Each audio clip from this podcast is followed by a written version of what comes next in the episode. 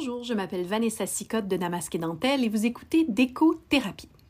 Aujourd'hui, on parle de comment faire de l'art avec du fil alors que je m'entretiens avec l'artiste visuelle Véronique Biouste.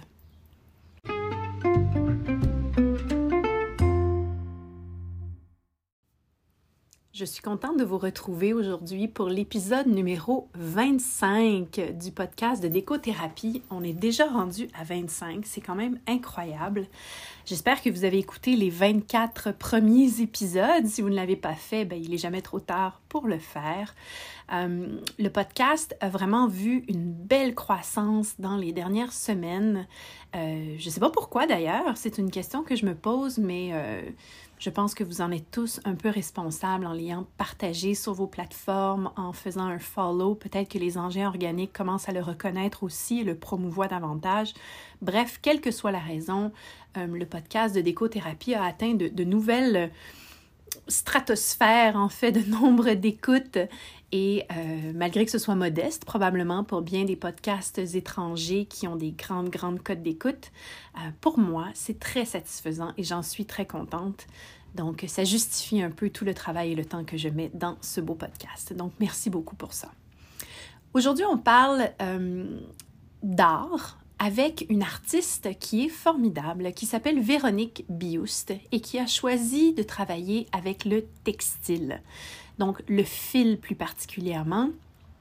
Et je trouve que c'est tellement une forme d'art qui est étonnante et un peu sous-estimée aussi parce qu'on sait que euh, il y a bien des années, hein, le, métier donc du tissage ou de la broderie était des métiers ou des formes d'art extrêmement féminines, traditionnelles et dont la transmission du savoir s'effectuait de génération en génération, souvent même par l'entremise de congrégations religieuses ou d'écoles euh, qu'on appelait d'écoles ménagères. Donc c'était des formes d'art qui et je le mets entre guillemets parce que c'est la réalité, mais bon, je suis pas d'accord avec ça, mais c'est quand même ça que l'histoire a fait. Euh, c'était des formes d'art qui étaient un peu plus basses, disons, dans la hiérarchie artistique, bien après la peinture et la sculpture, euh, même l'architecture. Tout d'un coup, on retrouvait les métiers et les formes d'art plus féminines, comme justement les métiers du textile. Et euh, je trouve que c'est formidable que des artistes comme Véronique, choisissent vraiment ce médium pour exprimer euh, ce qu'elles ont à dire en forme d'art et vraiment pour élever cette pratique-là à de nouveaux sommets et rendre ça accessible à tous euh, dans des, des, formats qui sont eh, vraiment exceptionnellement beaux, exceptionnellement unique et avec une texture qui est palpable puisque le fil évidemment vit en trois dimensions et donc il y a quelque chose de très vivant à toutes ces œuvres-là. Donc, sans plus attendre, je vous présente mon entrevue avec Véronique Biuste, tout de suite après la pause. Bonjour Véronique, merci beaucoup de partager ce moment en ma compagnie. Comment ça va? Ça va bien. Merci, Vanessa, de me recevoir. C'est une super invitation euh, à, ton podcast. Bien, ça me fait super plaisir. Écoute, pour le bénéfice des gens qui nous écoutent, est-ce que tu pourrais un petit peu me parler de ton parcours en tant qu'artiste? Bien sûr. Alors, euh, je suis une artiste en art visuel. Euh, je fais majoritairement de la broderie sur papier. Donc euh, voilà, j'ai fait euh, mon parcours universitaire euh, en art visuel et médiatique. j'ai gradué et puis ben, à la sortie de, de l'université, en fait, j'ai bifurqué un peu. Je pense que j'avais besoin d'explorer. Puis je suis finalement revenue à la création, disons plus vers 2015. Et euh, puis, en fait, je suis plongée vraiment dans la broderie, dans le textile. Et euh, puis voilà, dans le fond, j'ai créé des, euh, des œuvres majoritairement abstraites de textile et de broderie sur papier. C'est vraiment très, très beau ce que tu fais. J'adore. J'ai un méga coup de cœur. Mais ce qui me porte à te poser la question, qu'est-ce qui t'a amené à choisir des médiums qui, a priori, ne semblent pas nécessairement fités ensemble, dont le papier et la broderie. Moi, tu me dis, écoute, essaie de broder du papier, c'est sûr que je fais un trou, puis ça a l'air de rien. Qu'est-ce qui t'a, toi, mené vers ce genre de matériaux comme euh, matériaux créatifs, en fait? Ben, en fait, euh, j'ai pas du tout exploré ça durant mon cursus universitaire. J'étais beaucoup plus à l'époque dans euh, la photographie, la vidéo, l'écriture, euh, la performance. Qu'est-ce qui tout un peu plus dans, le domaine médiatique. Il euh, faut dire aussi que j'ai euh, quand même euh, une vingtaine, plus d'une vingtaine d'années de danse classique dans, dans, le corps. Donc, je pense que j'étais plus attirée vers des choses scéniques ou en tout cas dans une mise en scène qui était moins plastique à l'époque. Euh, donc, je suis sortie de l'université, puis j'avais pas du tout, euh, j'avais même jamais touché euh, à la broderie. j'avais même, je savais pas du tout comment on, fonctionnait pour fabriquer du papier. Mm-hmm. puis en fait, c'est ça. À la sortie de l'université, je, ne m'assumais pas du tout comme artiste, on va dire les choses comme elles sont. je me considérais plus comme dans dans l'aspect organisationnel, événementiel des arts. Donc, j'aimais beaucoup porter assistance pour euh, organiser des événements, euh, des expositions, aider en fait à structurer des fois des textes d'explication, de mise en scène, de scénographie d'exposition. Puis ben la vie a fait en sorte que je me suis, je me suis retrouvée en Europe à ce moment-là. Je suis déménagée là-bas. J'avais donc plus de temps, un peu moins de, un, plus petit cercle social, disons-le. Mhm. donc, euh, j'étais à Paris. Euh, donc, euh, ouais, en, plein, en plein cœur d'une ville qui est vraiment ben, magique pour tout ce qui est inspiration. donc, en fait, j'ai passé beaucoup de temps à ce moment-là à, me balader. je me suis, en fait, racheté, je me suis trouvé un, un appareil argentique d'occasion, puis je suis vraiment retournée à la création pour moi. Donc, de mm. prendre le temps de juste me balader puis de me laisser un peu euh, imprégner de ce qui m'entoure puis de, de, voir ce qui venait à moi, ce qui m'interpellait. Donc, euh, voilà, je me suis remis à la photo à ce, à ce moment-là. Euh, il y a toujours, toujours beaucoup d'écriture aussi en, parallèle avec ma, ma création. sinon, en fait, c'est anecdotique, mais je suis tombée sur des photos de famille, d'archives. Puis euh, en fouillant avec ça, ben, en fait, je me suis amusée à peindre dessus. Puis là, j'ai voulu comme jouer avec la transparence, la lumière. Donc, j'en suis venue à, percer euh, les images. Et puis, euh, il me restait des, bons vieux fils de coton de, de, de bracelets d'amitié que je faisais adolescente. Et ben, en fait, le déclic s'est fait à ce moment-là. j'ai commencé en fait à vouloir coudre et tenter de broder euh, sur les images. Mm-hmm. Et puis, euh, ben, je suis carrément tombée, euh, ben, tombée en amour avec la, technique, en fait, d'ajouter de la texture sur quelque chose de, très plat, en fait, qui est le papier. donc, en bonne fille de mon époque, j'ai appris de façon autodidacte avec des tutoriels. puis, en fait, ce projet-là de broder sur des photos, c'est une série qui s'appelle L'imposture. Et euh, ça a duré euh, plusieurs années, en fait, presque cinq ans. Euh, parce que j'en suis venue à demander aux gens autour de moi de m'envoyer des images d'archives pour en fait jouer, jouer les imposteurs sur, sur leurs images. Donc, c'est ça, en fait, j'en suis venue, j'ai découvert la broderie. Donc, d'abord et avant tout sur la photo. Ensuite, je me suis dit, ben, je vais essayer sur un papier plus régulier, donc de commerce j'ai toujours, euh, toujours euh, apprécié ça. Ensuite, je me suis dit, ben, comme traditionnellement c'est sur tissu, on va, on va tenter le coup. Et puis finalement, je suis revenue au papier parce que c'était vraiment, euh, j'aimais la, la, rigidité du, du médium. J'aime le fait que justement, comme tu le mentionnais, c'est pas nécessairement deux matériaux qu'on associerait de prime abord. Donc moi, ça ça me m'interpellait de, me donner ça un peu comme un défi. Donc, j'ai vraiment apprivoisé la technique, mais aussi après ça, il y a tout l'aspect de, d'ajouter de la texture sur du papier qui est très mhm. rigide. Donc, ça, ça a été vraiment un, beau terrain d'exploration. Donc, voilà. Puis, euh, ben, à travers tout ça, je suis revenue à Montréal euh, en 2015. Et puis, euh, j'étais, disons, obsédée avec l'idée d'avoir un, un papier qui euh, matchait en bon français avec mon fil. Donc, euh, j'ai passé beaucoup de temps à essayer de trouver des fils qui, qui correspondaient avec des papiers dans les magasins. J'avais toujours comme des petits morceaux de fil dans mes sacs. Partout, je me baladais pour essayer de trouver à la quête du papier parfait, disons. Et puis, euh, ben, en fait, c'est à ce moment-là que, ben, en, 2018, en fait, j'ai fait la, reconnaissance de Sophie de l'Atelier Retail, avec qui je suis maintenant euh, très, très proche, puisque maintenant mon, bureau, mon, mon espace de travail est dans leur espace aussi. Et puis, euh, c'est avec elle qu'en fait, j'ai découvert que je pouvais fabriquer mon papier à partir de mon fil de broderie, comme c'est du fil de coton. Donc, euh, j'ai pu obtenir mon ton sur ton parfait puisque j'utilise euh, qu'un seul matériel euh, dans, cette série-là. Donc, je broie mon, fil de coton pour en faire du papier. Donc, ça, ça a été vraiment le deuxième déclic de matière, en fait, pour apprendre à faire du papier. Puis là, ben, depuis ce temps-là, je suis obsédée par le papier et le fil. Wow, c'est absolument extraordinaire. My God, je, tu, me comptes ça, puis mes yeux deviennent de plus en plus grands à chaque étape que tu rajoutes. Puis c'est intéressant que tu le racontes de façon chronologique comme ça parce qu'on sent vraiment comment ton travail a changé au fil du temps. Tu sais, comment parfois devenir artiste, tu dis quand tu es sorti de l'école, tu ne te sentais pas nécessairement artiste, mais comme quoi la fibre était là, tu sais, la fibre carrément, le fil était là à l'intérieur de toi, puis tout d'un coup, il a émergé puis ta discipline, ta pratique a changé comme ça de façon organique avec ce que tu cherchais, avec tes besoins du moment.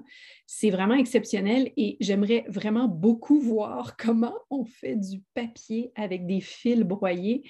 Ça doit être tout un processus intéressant. Ce qui m'amène à ma prochaine question toutefois, euh, parle-moi de paysagisme parce que tu as vraiment des, des, séries de travail. Donc, tu as parlé d'imposture, mais là, tu as aussi paysagisme. Qu'est-ce qui t'a inspiré cette série-là, dont j'adore le nom en passant? Je trouve le nom euh, très, très évocateur et poétique. Qu'est-ce qui t'a inspiré cette série? Ben, c'est tout simple, en fait. Euh, je suis aussi fleuriste dans, mon parcours. Donc, euh, en fait, en revenant à Montréal, j'avais besoin de m'occuper les mains. Donc, je, je suis j'ai cogné à la porte d'un fleuriste et puis je me suis formée de façon aussi autodidacte comme, comme fleuriste. Et en fait, euh, je suis tombée en amour euh, avec ce matériel-là qui est les fleurs, qui est un matériel euh, éphémère, vraiment fragile et à la fois très fort. qui, bref, qui m'inspire beaucoup aussi dans ma pratique comme artiste, autant comme matière, mais aussi pour qu'est-ce que ça symbolise. Mm-hmm. Et donc, euh, ben, au printemps 2020, euh, nul besoin de dire que c'était un peu frustrant pour moi de ne pas pouvoir me balader euh, dans les rues. Il faut savoir qu'à ce moment-ci de l'année, je suis quand je suis dans les rues, je suis du genre à traverser pour aller renifler un petit bourgeon ou m'exclamer de façon haut et fort devant telle couleur de tulipe ou de féliciter euh, le lilas d'être juste vraiment magnifique. Euh, donc, euh, j'ai pas pu faire ça beaucoup, en tout cas pas, de la façon dont je le fais d'habitude. On était beaucoup plus contraints, évidemment, avec le, confinement. Donc, ça m'a amené à réfléchir à, cet espace-là de rêverie. Euh, quand on dit fleur, on n'a pas nécessairement besoin d'en avoir devant soi pour, pour y penser, puis pour pour être d'une certaine façon euh, imprégné de, de tout le, la, beauté puis la qualité de ce que ça peut apporter d'avoir. Euh, je parle de fleurs, mais je parle de la nature aussi en général. Mm-hmm.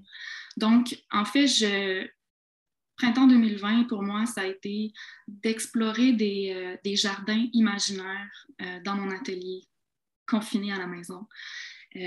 donc, je suis tombée sur le travail de Piet Oudolf, qui est un designer horticole, qui est en fait l'auteur de plusieurs euh, projets euh, de renommée internationale.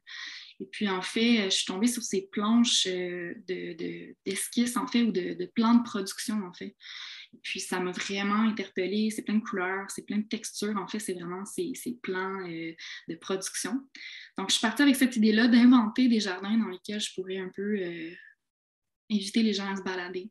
Donc, chaque, euh, c'est des tâches de gouache avec euh, des ajouts de broderie.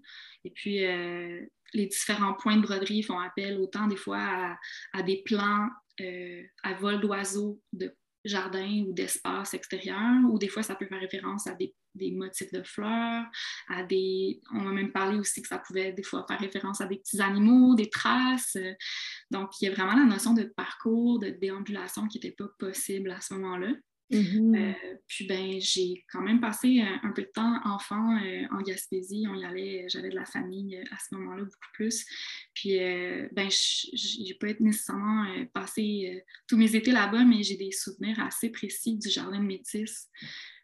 donc, voilà, donc ça, c'est sûr que ça. Le jardin en général euh, m'interpelle beaucoup. J'en ai vu, j'ai eu la chance d'en voir beaucoup euh, au Québec, puis euh, même en Europe. Donc, ça, c'est vraiment. C'était ça, disons, l'inspiration derrière ce projet-là. Mm-hmm. quand tu parlais du, titre, je trouvais ça drôle parce qu'en fait, paysagisme, le nom de la série s'appelle Paysagisme, les plans. Donc, chaque œuvre est un numéro de plan d'un jardin qui n'existe pas. Et puis, paysagisme, souvent est associé à tort euh, au paysagiste, donc à la personne qui fait du paysagement, alors qu'en fait, le paysagisme est un mouvement de peinture, mais c'est un mouvement de peinture qui représente le paysage de façon réaliste. Donc, ce n'est ni du paysagement et ce n'est ni euh, du paysage réaliste. Donc, j'aimais cette espèce d'entre-deux-là. Euh, comme j'étais un peu dans, dans, la rêverie, je me suis dit, bon, ben, on y va avec un titre un peu à mi-chemin entre deux concepts aussi. Donc, euh, c'est un peu l'anecdote du titre. Un autre isme, comme il y en a eu euh, tellement, hein? Impressionnisme, fauvisme, cubisme et compagnie. Il y a eu effectivement, comme tu dis si bien, le paysagisme. Mm-hmm. Euh, mais c'est ça, je trouve, qui ajoute à la poésie parce que ton travail, ce que j'ai vu de ton travail, ce que je comprends de ton travail, c'est que c'est très étagé. Il y a énormément de, de réflexion dans le travail que tu fais. Ce n'est pas quelque chose qui est euh, comment je pourrais dire, certains artistes sont sur le, moment, ils créent quelque chose vraiment dans l'impulsion du moment. Toi, il y a une grande réflexion avant et après qui font en sorte que ton travail, plus on le regarde, plus on prend le temps d'y penser et plus il y a des petits moments comme ça délicieux qui surgissent dont ici le titre, puis le fait que tu aies donné des numéros de plan, vraiment comme un plan PLAN, mais aussi peut-être comme un plan PLANT. Euh, à, ton projet, je trouve qu'il y a quelque chose de, très poétique et de très étagé dans tout ça, ce qui est vraiment très, très intéressant. Euh, et j'apprécie beaucoup que tu le partages avec moi de la sorte. Est-ce que ça a fonctionné pour toi de faire donc ces, jardins imaginaires durant le confinement? Est-ce que ça t'a aidé à passer à travers? Absolument. Ça, faut dire que j'ai terminé 2019 avec des, des séries ou des œuvres euh, qui sont plus dans le ton sur ton. Donc, euh, en fait, c'est cette série-là qui est un peu une série forte pour moi, euh, avec laquelle j'ai appris à faire mon papier. Et donc, vu que c'est du ton sur ton, c'est une couleur, mais c'est aussi, c'est vraiment des œuvres qui gagnent à être vues euh, en personne parce que mm-hmm. il y a ce jeu d'optique-là qu'on ne sait pas si c'est brodé, c'est imprimé. Il faut vraiment s'en approcher pour les voir. Ce pas nécessairement des œuvres qui rendent super bien en photo. Donc, je ne sais pas si ça a été conscient ou inconscient de ma part, mais en 2020, euh, je pense que j'avais besoin de couleurs, j'avais besoin de choses qui, se détachaient comme, euh, au mhm. niveau visuel. Euh, effectivement, c'est la chose qui m'a permis de rester dans l'action. J'ai créé en fait deux séries pendant 2020 et je me trouve hyper chanceuse parce que j'ai des collègues artistes qui ont eu des pannes d'inspiration. Mm. Forcément, la situation peut impacter l'inspiration. On n'est jamais à l'abri de ça. Et puis moi, en fait, j'ai été chanceuse. J'ai créé la série Paysagisme et aussi la, série Roche-Montagne, qui est aussi dans le dans l'évasion, dans le, paysage, dans euh, l'extérieur, alors qu'on ne pouvait pas nécessairement l'être, on ne pouvait pas nécessairement bouger comme on le voulait. Donc, cette notion de liberté-là, je la vivais à travers un peu mon travail. Donc, ça, ça a été très apaisant pour moi. Puis c'est des séries qui ont trouvé aussi beaucoup d'écho auprès des autres. Euh, j'ai eu beaucoup de réactions, beaucoup de commentaires. Euh, c'est des pièces qui ont été acquises aussi beaucoup. Euh, paysagisme, j'en ai refait cette année. Donc, j'avais fait 16 plans pendant 2020, puis là, j'en ai refait 8 autres au printemps 2022. Ta plus grande influence créative pour toi vient d'où? Elle est vraiment multiple, cette inspiration-là j'ai toujours de la misère à identifier un mouvement d'art. C'est sûr que j'ai étudié en art, donc j'ai eu beaucoup d'influence.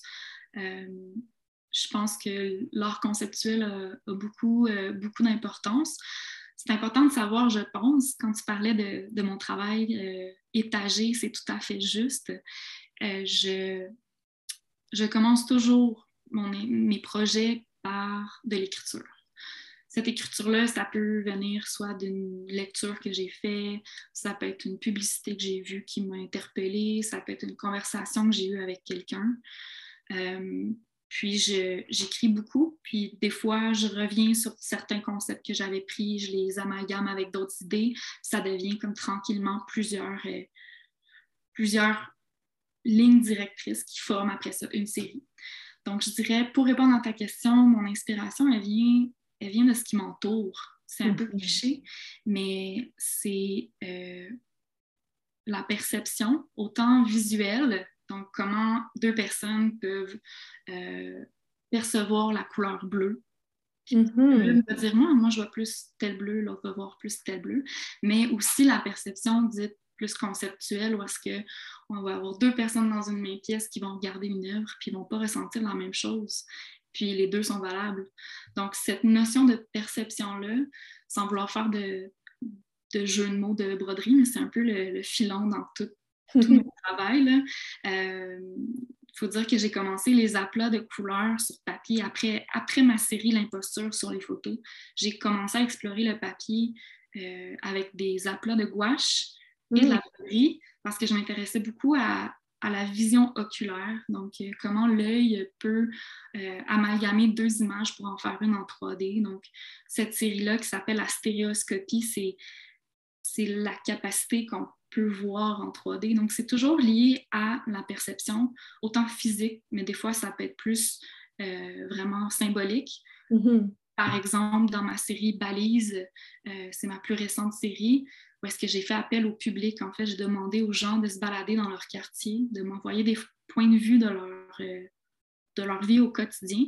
Puis en fait, moi, je les je l'ai transformé en, œuvre ensuite. Donc, c'est les points de vue des autres que j'utilise comme inspiration. Mm-hmm. Donc, quand même, je ne définirais pas ma pratique comme nécessairement comme de l'art relationnel, relationnel, pardon, mais ça occupe une grande place d'avoir l'autre ou d'avoir euh, cette contrainte-là que d'utiliser une matière qui n'est pas nécessairement la mienne au départ, que ce soit les photos d'archives euh, d'un inconnu ou la photo justement de, de la ruelle de telle famille. Donc, euh, je pense que j'ai besoin d'un certain cadre ou d'un certain terrain de jeu qui est mhm. délimité parfois soit par un concept euh, ou par un élément extérieur.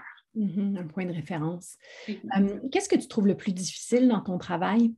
C'est une bonne question. j'ai longtemps pensé que c'était la peur de, de m'assumer comme artiste, donc le syndrome de l'imposteur. Ah. Je m'en suis pas nécessairement débarrassée, mais je pense que j'ai appris à le dompter. J'ai appris à le reconnaître puis à, lui faire une jambette quand je suis rendue dans ce moment-là du cycle. Il y a toujours comme un moment où tu fais comme hum, tu prends du recul, tu doutes, puis là tu fais est-ce que je donne le plein penché ou je le laisse juste en coulisses? Euh, je pense que j'ai physiquement réussi à m'en débarrasser avec le projet L'imposture. J'ai vraiment nommé le projet pour y faire face. Une autre difficulté, euh, parfois comme artiste, c'est euh, de ne pas nécessairement voir son travail euh, valorisé comme il se doit. on ne questionne pas la valeur de certains métiers, mm-hmm. alors que des fois, l'art, ce n'est pas nécessairement considéré comme essentiel. On, a pu mesurer des fois avec la pandémie à quel point la culture avait eu mal. Euh, mais on m'a dit euh, justement, une des premières personnes qui a acquise euh, une œuvre de la série Paysagisme qui me fait vraiment plaisir parce que j'avais aucune idée comment allaient être les mois à venir. Cette personne-là qui travaille dans le milieu de la santé me dit ton travail n'est peut-être pas essentiel, mais il est nécessaire. Mm. Et ça m'est toujours resté en tête par après. Donc, cette, euh, cette idée-là d'éducation, parfois, elle peut être confrontante pour l'artiste, elle demande beaucoup d'énergie. Euh, c'est le lot de beaucoup de créatifs, je pense, de devoir euh, parfois justifier la valeur de son travail. Je pense que tranquillement, pas vite, ça, ça s'ouvre, puis les gens comprennent aussi que c'est nécessaire, puis que ça fait du bien d'avoir de l'art autour de soi, puis pas nécessairement juste de l'art visuel, c'est la créativité avec un spectre très large. Euh, mais outre ça, ouais, des fois, ça, ça demande beaucoup d'énergie de, de, devoir expliquer pourquoi et comment. C'est sûr. Puis justifier aussi la valeur de ton travail, ça, c'est quelque chose aussi qui peut être euh, difficile. Donc là, tu y as un peu répondu, mais peut-être que tu voudrais élaborer davantage. Tu as dit, tu sais, cette personne-là qui a acheté une de tes œuvres a dit comme quoi ce n'était pas essentiel, mais bien nécessaire. Est-ce que tu penses qu'on peut vivre sans art? La réponse courte, non, pas du tout. Euh, je pense que c'est nécessaire, comme la personne le disait. Euh, ça peut se manifester sous tellement d'aspects, sous tellement de formes. On n'est mhm. pas obligé d'avoir euh, de l'or chez soi pour pouvoir en bénéficier. Euh, on pense à des œuvres de grands maîtres. Je ne possède pas nécessairement une peinture de Berthe Morisseau, mais j'ai quand même l'opportunité de me rendre dans des, dans des institutions ou dans des, des galeries, des centres d'artistes pour être en contact avec ça. Puis ça, mhm. c'est une question qui est intéressante aussi, la notion d'acquisition d'art. Il y a, y a, toujours cet aspect-là de, de, prix, de tarif, mais, mais l'art est fait pour circuler, l'art est fait pour être vu.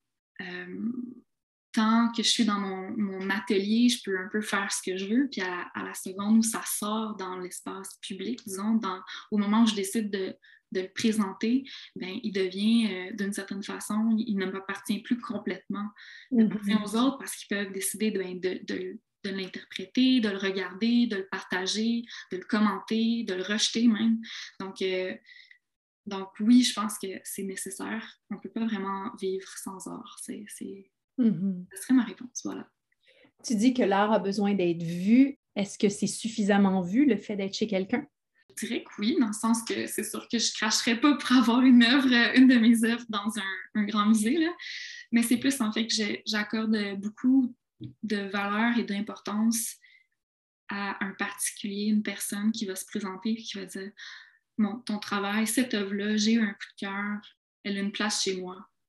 Tout à fait ça a beaucoup de symbolisme pour moi, dans le sens que les objets qu'on choisit dans notre espace euh, intime, dans notre sphère, dans notre maison, ce sont des objets qui sont le prolongement de, qui nous sommes. Donc, mm-hmm. de prendre quelque chose que moi j'ai créé et de savoir que ça vit dans ces espaces-là, c'est absolument euh, gratifiant, c'est tellement powerful, j'ai envie de dire. Euh, donc, ouais, c'est un beau. Je ne me tente jamais de ça, vraiment. Mm-hmm. En parlant de maison, peux-tu me décrire la pièce préférée de ton chez toi à toi et pourquoi tu aimes tellement cet endroit-là? Il faut dire que je viens de déménager, donc je n'ai pas tout à fait eu l'occasion de nécessairement euh, pointer quel endroit me, me, fait le plus du bien ou dans lequel espace je me sens euh, le plus moi-même chez moi. Euh, je dirais spontanément que je pense que ça serait dans ma chambre parce que c'est comme le lieu où tu débutes et tu termines, donc euh, ça représente un peu le potentiel de tout. Mm-hmm. Puis euh, sinon, j'aime aussi beaucoup mon petit balcon parce que, comme ah. j'ai mentionné, c'est ça, comme je mentionnais, la nature, les plantes, la verdure, les fleurs, j'aime être, je, suis attirée vers la lumière, vers le, vers le vert, finalement. Mm-hmm. Donc, ouais ça serait ça. Très cool. Quels sont trois objets sans lesquels tu peux vivre? C'est une bonne question. Je dirais une aiguille. oui. Euh, une aiguille du fil, probablement un, cahier. C'est très, c'est très basique et c'est très cliché. Euh, mais je pense que ça serait, ça serait ça. Ou peut-être mes petits ciseaux de broderie. J'ai des petits ciseaux que j'ai achetés euh, spontanément. Euh, il y a ça au début, début de mon exploration de la broderie. Ils ont une forme de, de petit oiseau, ils sont dorés. Puis euh, c'est inévitable à chaque fois que je les présente dans mon atelier, dans mes ateliers de broderie ou, ou quand je les mets sur les réseaux sociaux, c'est gagnant. Les gens sont comme Waouh, les ciseaux. On en trouve de plus en plus maintenant parce que bon, il y a quand même un, retour vers le textile, vers les, la broderie, le tissage et tout. Mais euh, au début, euh, il était plus rare, donc on avait plus de difficultés à les trouver. Donc, euh, oui, les petits ciseaux dorés me suivent pratiquement partout. Ce sont des beaux objets, puis de la façon dont tu as parlé jusqu'à présent, ça semble être ton essence même. Donc, le fait que ce soit des objets sans lesquels tu peux vivre, je trouve qu'il n'y a rien de cliché là-dedans, c'est juste que tu te connais vraiment bien. Et ça prouve à quel point ton art est une extension de qui tu es, puisque même dans ta vie personnelle, ce sont les objets que tu choisirais. Donc, tant mieux. Dis-moi, euh, quel conseil donnerais-tu à quelqu'un qui souhaiterait collectionner de l'art, mais qui ne sait pas par où commencer? C'est souvent une question qu'on me, donne. Tu sais, Vanessa, j'aime l'art, tu en parles beaucoup, mais je ne sais pas comment commencer. Je serais curieuse de savoir, toi, c'est quoi les conseils que tu donnerais à quelqu'un qui pose cette question-là? Bien, tout d'abord, de se faire confiance. Euh, c'est peut-être de par ma pratique qui s'intéresse à la perception de chacun et qui la trouve valable, mais ce que toi te plaît comme personne, il euh, n'y a personne qui a le droit de te dire non. Mm-hmm. Si toi, tu as envie de collectionner ça, j'ai envie de dire go for it. Euh, sinon, ben, en fait, s'y intéresser, de, s'intéresser à l'art en général, mais aussi aux artistes derrière, à leur démarche, euh, c'est souvent en, comprenant ou en s'intéressant à la démarche de l'artiste que, que c'est là que ça survient des, des coups de cœur, puis mm-hmm. ça permet souvent d'accéder à une deuxième lecture de l'œuvre. Donc, euh, on voit l'œuvre de façon plus esthétique habituellement, un premier regard. Et ensuite, quand on comprend, disons, soit le matériau utilisé ou la technique ou le sujet représenté, ben là, on, peut accéder au deuxième, euh, deuxième levier que j'appelle. Mm-hmm. Euh, c'est souvent là qu'on peut euh, dire Ah, ça, ça me plaît, ça, ça me plaît moins. Euh, sinon, ben, en fait, c'est de se balader puis d'oser pousser les portes des, des, galeries, des musées, des centres d'artistes qui ne sont pas du tout visités autant que je le pense, en fait, que, que je l'aimerais. Je pense que c'est des lieux qui sont, qui sont pas nécessairement fréquentés assez, qui sont ça prend pas trois heures à faire le tour d'un centre d'artistes, c'est plus petit, donc peut-être que c'est moins intimidant. C'est mhm. plus à, échelle humaine. Euh, puis c'est ça, en parlant aux artistes qui sont souvent dans les centres d'artistes, dans les plus petites galeries, on peut, euh, on peut peut-être demander Ah, ben, tu sais, j'aime cette série-là, ou euh, est-ce que tu as d'autres pièces? Est-ce que tu as des esquisses? Est-ce que tu as des études? As des pièces qui ne sont pas encadrées Donc, des fois, d'avoir des plus petits formats, c'est plus accessible, c'est un premier pas pour, pour commencer une collection. Puis ensuite, ben, c'est de faire confiance à son intuition. Euh, c'est d'y aller avec son cœur, c'est souvent la meilleure euh, façon de choisir euh, l'œuvre. Puis après ça, de juste sauter. La mm-hmm. première est, souvent particulière. Je pense que c'est comme un auteur qui publie son premier livre. On y met beaucoup, beaucoup, beaucoup dedans. puis ensuite, ben, on, se prend au jeu. Moi, j'ai eu des, des, clients qui ont commencé avec une petite œuvre, puis là, sont revenus avec une autre. Puis là, ben, ah, ben, j'aime cette série-là. Fait que là, je vais y aller avec ça. Puis, en fait, ça devient comme des espèces de, de, liens qui tissent entre l'artiste et euh, l'œuvre. En fait, c'est un, trio. Là. Il y a l'œuvre, l'artiste et l'acquéreur. Donc, ça, c'est un. On parlait du lien, tu sais, de savoir que mes œuvres sont dans des maisons. Ça fait aussi partie de ce lien-là. J'ai un lien avec les clients qui décident d'adopter mon travail. Donc, euh, ouais, de vraiment juste oser. C'est une très bonne réponse, très complète. Puis j'adore encore une fois, sans même t'en rendre compte, comment tu as inséré le mot tisser dans ta phrase. à quel point ton travail est, dans toutes les fibres de ton corps, c'est extraordinaire. Véronique, merci de cette entrevue. C'était vraiment un moment agréable en ta compagnie. On peut te suivre, voir ton travail et peut-être aussi, j'imagine, voir les ateliers que tu proposes à l'occasion sur Instagram au arrobas Véro Bui, B-U-I-S-T. C'est bien ça? Oui, autre qu'on prononce mon nom de famille, Bust. Ben, en fait, c'est euh, écossais. Et puis, ah c'est comme ça qu'on. On fait une version anglophone et francophone. Et puis, ça, c'est la version anglophone, mais il n'y a aucun souci. Euh, c'est comme un, un, nom de famille un peu parfait. C'est quasiment une marque de commerce. C'est merveilleux. Ben, écoute, Véronique, merci. Merci pour tout. C'était vraiment un beau moment. J'espère que les gens vont aller te retrouver sur Instagram, que les gens oseront essayer l'art et qu'ils euh, découvriront comme toi toute cette belle nature que tu as créée, que tu as imaginée et pour nous, pour qu'on puisse l'apprécier, ainsi que tous les autres projets sur lesquels tu travailles. Donc, merci. Merci, Vanessa, pour l'invitation. Au plaisir.